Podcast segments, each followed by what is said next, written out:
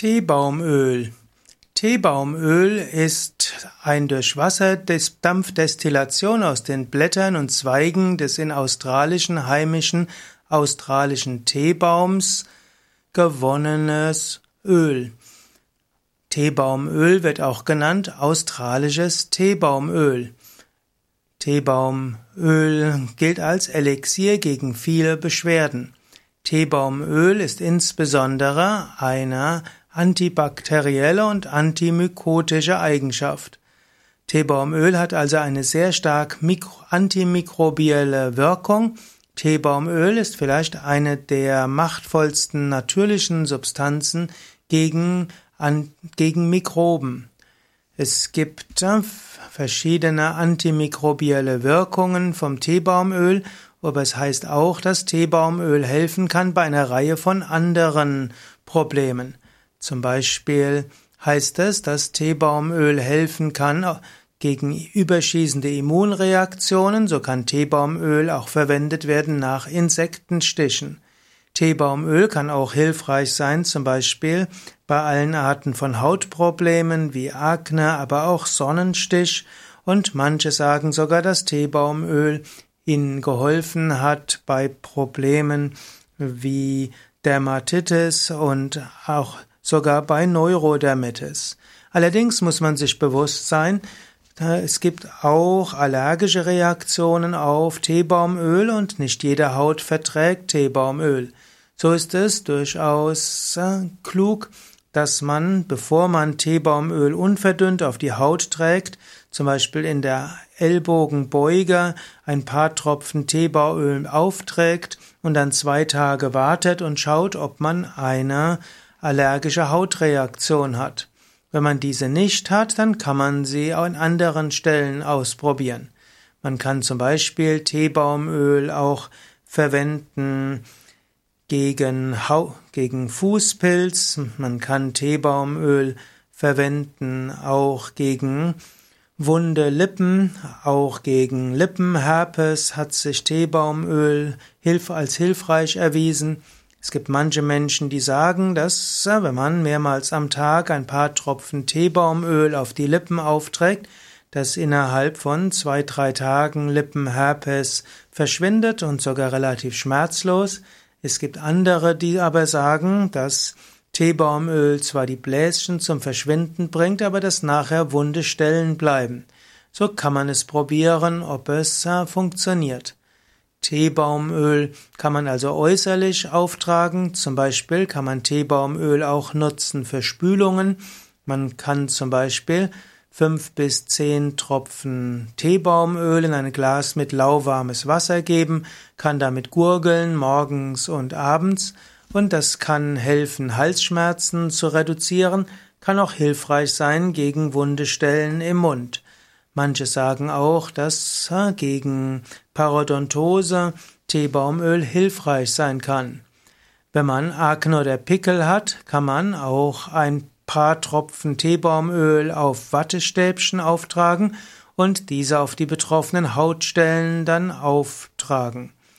Man kann bei Fußpilz entweder Teebaumöl direkt auf die Haut auftragen oder man kann etwa 10 Tropfen Teebaumöl, manche sagen auch 20 bis 30 Tropfen Teebaumöl in 4 Liter Wasser geben und dann die Füße dort 10 Minuten darin baden. Manche sagen, dass es noch zusätzlich gut ist, Kamillenextrakt dazu zu geben, das wirkt dann auch etwas milder.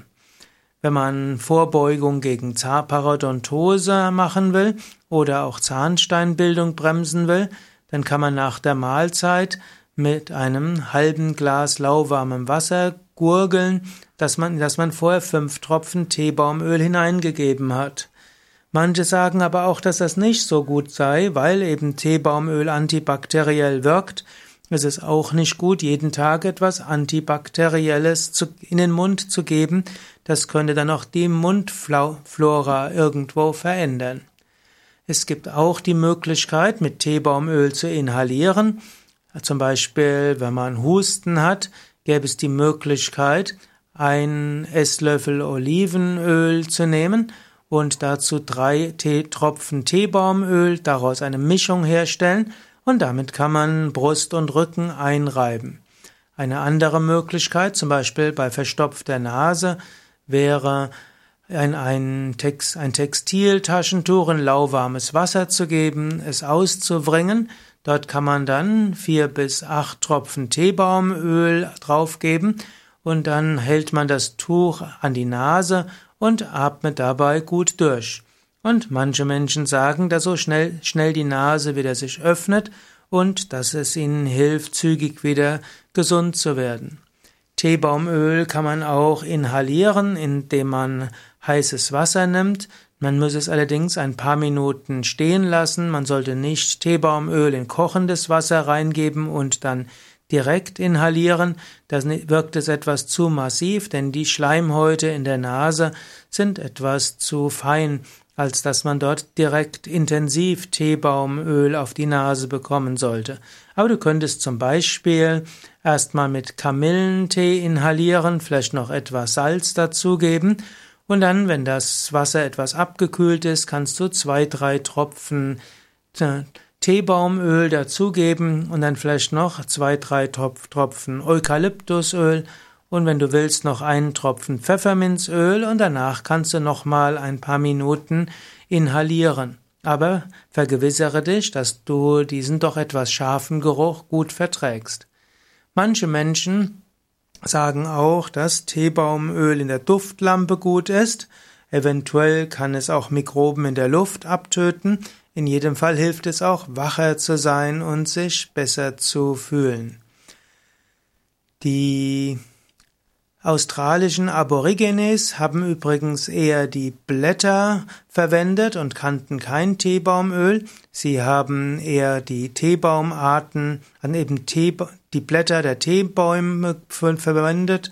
Sie haben den Dampf von zerkleinerten, in Wasser gekochten Blättern inhaliert oder haben auch den Sud geschlürft, also eine Art Teebaumtee.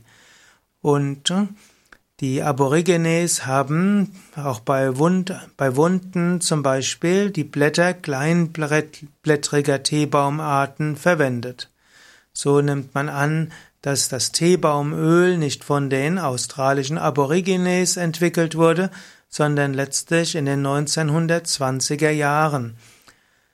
Die, es gab eine es gab mehrere wissenschaftliche Studien ja, in den 20er Jahren, die gezeigt haben, dass Teebaumöl damals eine gute antiseptische Alternative zum sogenannten Phenol war.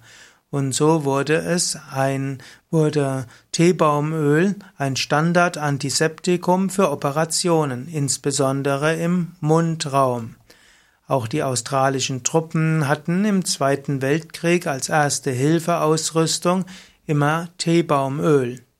Nach dem Krieg gab es Penicillin, andere Antibiotika und auch andere Mittel zur Desinfizierung und so hat Teebaumöl an Bedeutung verloren.